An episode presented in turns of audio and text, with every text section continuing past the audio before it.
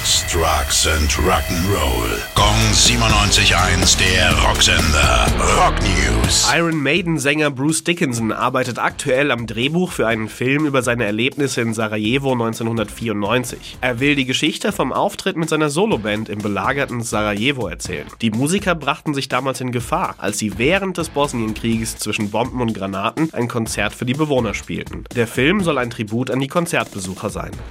KK Downing behauptet in einem neuen Interview, dass er kurz vor seiner Trennung von Judas Priest nochmal seine Meinung geändert habe. Ein paar Monate nachdem er das Handtuch geworfen hatte, kam es zum Sinneswandel. Schließlich war es die Abschiedstour, die er verpassen würde. Er ließ sich die Setlist schicken, um wieder auf dem neuesten Stand zu sein. Aber am nächsten Tag gab die Band schon seinen Austritt bekannt. So fühlte es sich für ihn weniger an, als habe er die Band verlassen, sondern eher, als ob sein Austritt geplant worden sei. Gong 97.1, der Rocksender. Rock News. Sex, Drugs and Rock'n'Roll.